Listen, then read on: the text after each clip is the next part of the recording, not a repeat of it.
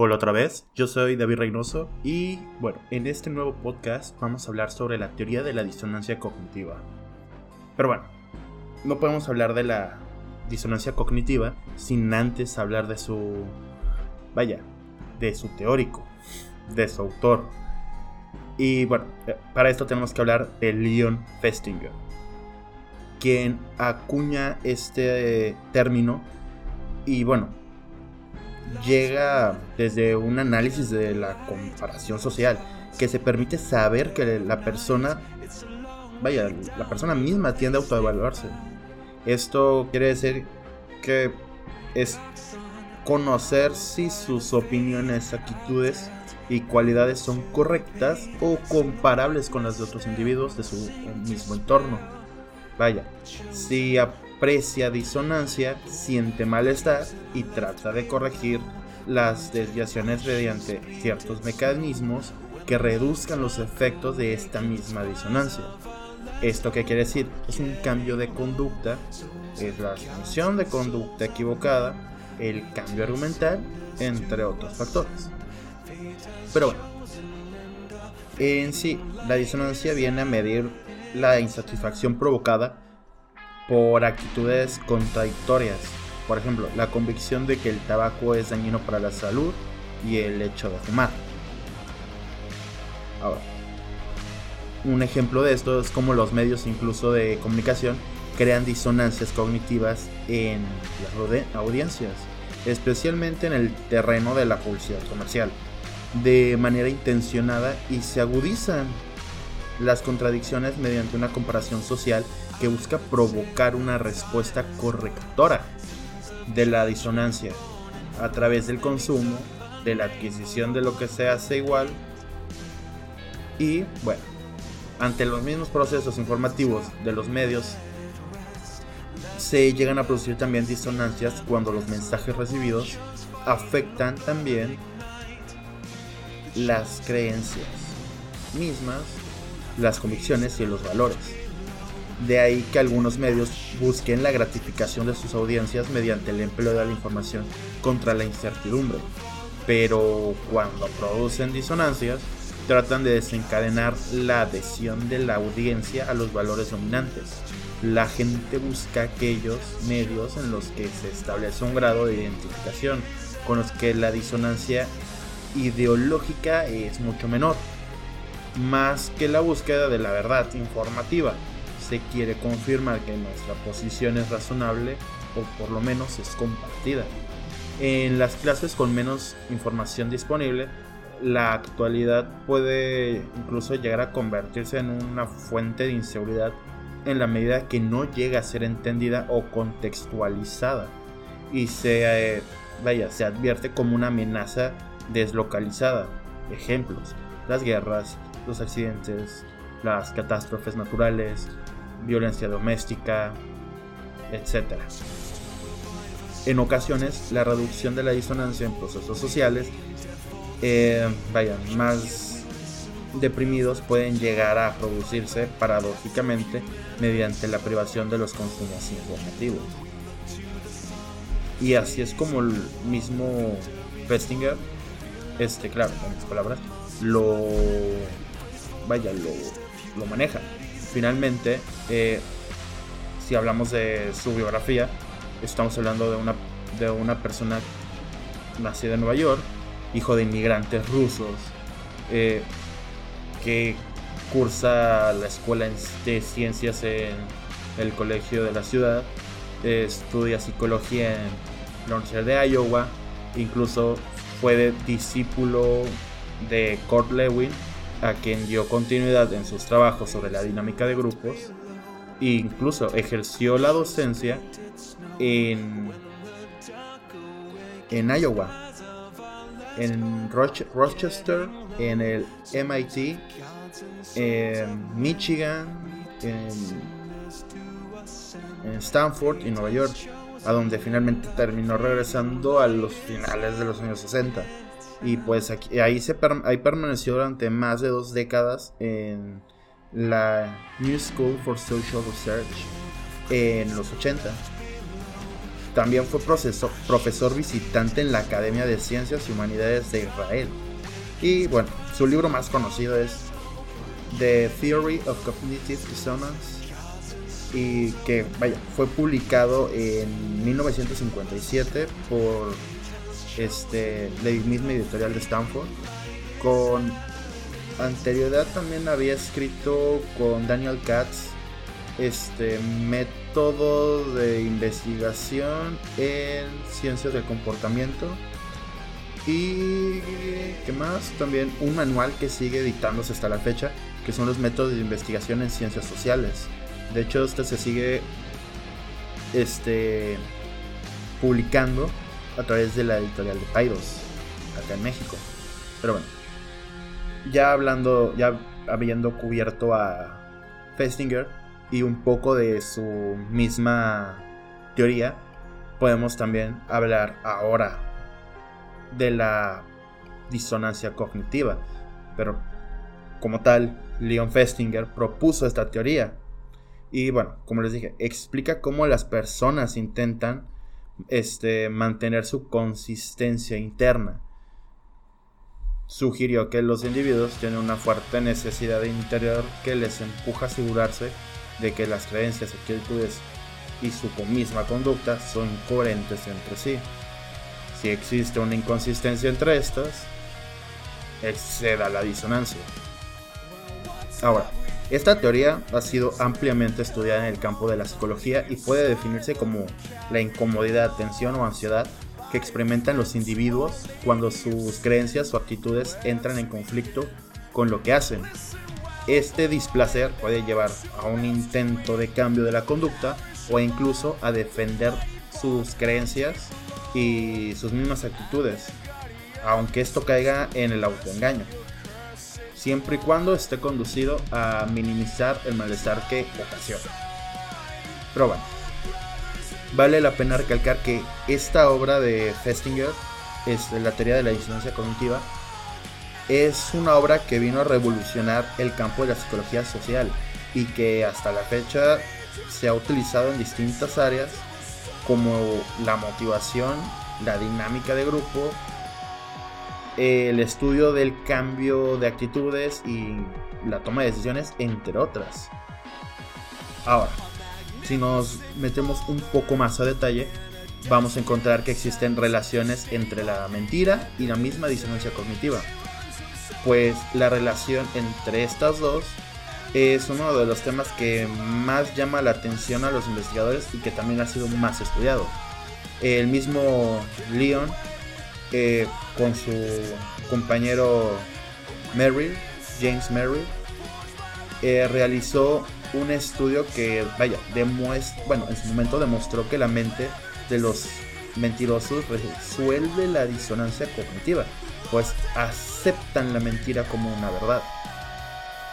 El experimento que, propuso Festinger junto con Carl Smith, eh, ambos diseñan este experimento para probar que si tenemos poca motivación del mundo externo, la motivación extrínseca, eh, para justificar un comportamiento que va en contra de nuestras actitudes, una vez más, o creencias tendemos incluso a cambiar de opinión para racionalizar nuestras acciones. ¿Cuántas veces no te ha pasado que con tal de justificar lo que estás haciendo, lo que has dicho, vas en contra de tus propios valores, en contra de tu propia ética personal, solo para justificar lo que estás haciendo? Pero bueno, para esto ellos pidieron a unos estudiantes de la Universidad de Stanford eh, divididos en tres grupos que realizaran una tarea que evaluaron como muy aburrida y posteriormente se les solicitó a estos mismos sujetos que mintieran, pues tenían que decirle a un nuevo grupo que iban a realizar la, bueno, que iba a realizar la, tarea que este había sido divertido. una completa mentira. Al grupo 1 se le dejó ir sin decir nada al nuevo grupo al grupo 2 se le pagó un dólar antes de mentir y al grupo 3 se le pagó 20 dólares. Y para esto, una semana más tarde, Festinger llamó a los sujetos del estudio para preguntarles qué les había parecido la tarea. El grupo 1 y 3 respondió que la tarea había sido aburrida, mientras que el grupo 2, el grupo de los mentirosos, eh, respondió que le había parecido divertida, porque los miembros del grupo que habían recibido solamente un dólar afirmaban que la tarea había sido divertida. Esta es la gran incógnita, pues ante esta incógnita los investigadores concluyeron que la gente experimenta una disonancia entre las cogniciones en conflicto. Al recibir solo un dólar, los estudiantes se vieron obligados a cambiar su pensamiento, porque no tenían otra justificación. En este caso, un dólar era suficiente para este, incluso, y que producía disonancia cognitiva. Eh, los que habían recibido 20 dólares, sin embargo, tenían una justificación externa para su comportamiento y por tanto experimentaron menos disonancia. Esto nos parece indicar que si no hay una causa externa que justifique el comportamiento, es más fácil cambiar de creencias o actitudes. Pero bueno, esto no se queda acá.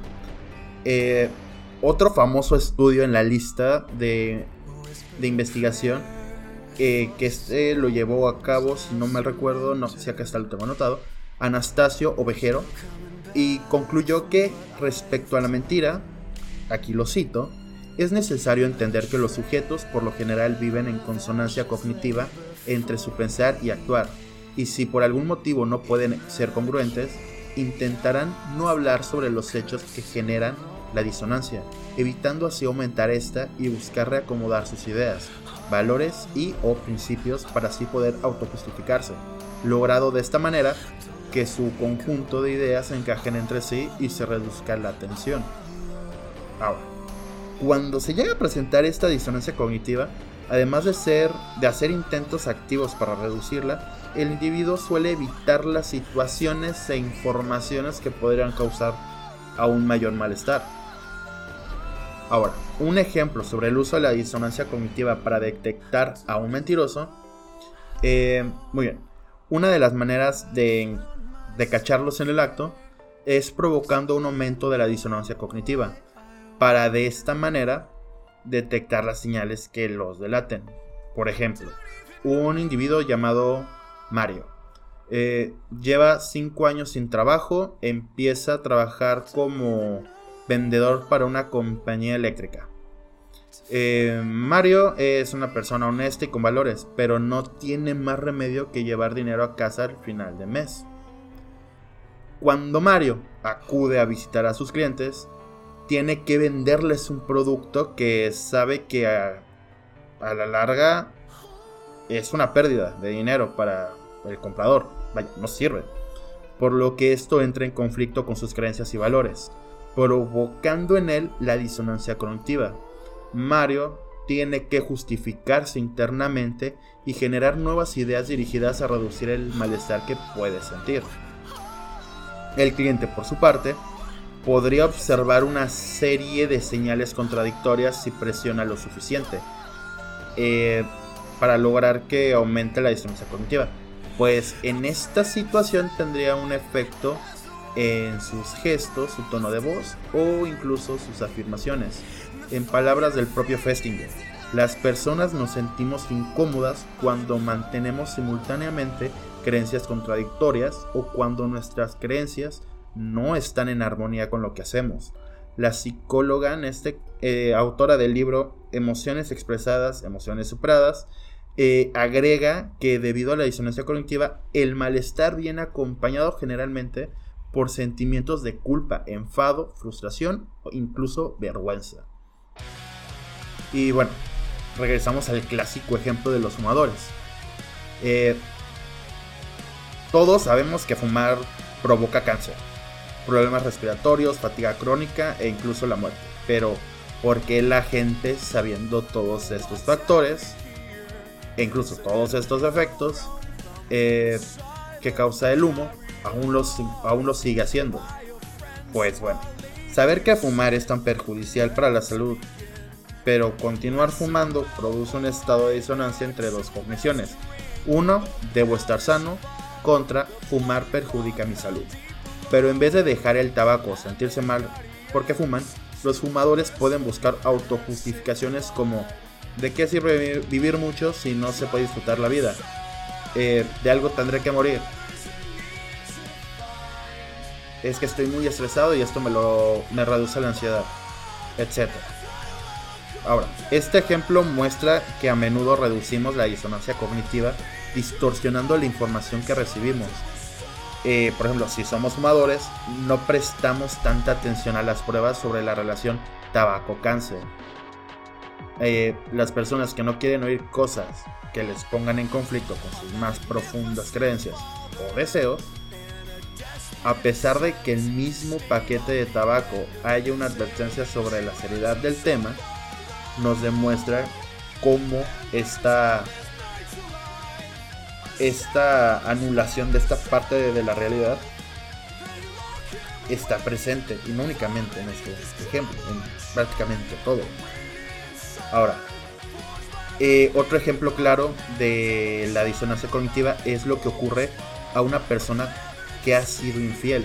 La mayoría de individuos afirman que no serían infieles y que no les gustaría sufrirlo en sus propias, sus propias carnes. Y aún así, en muchas ocasiones pueden llegar a hacerlo. Al cometer el acto de infidelidad, suelen justificarse diciéndose a sí mismos que la culpa es del otro miembro de la pareja. Eh, por ejemplo, él ya no le trata igual, ya no me trata igual, pasa más tiempo con sus amigos, etc. Pues soportar el peso de haber sido infiel,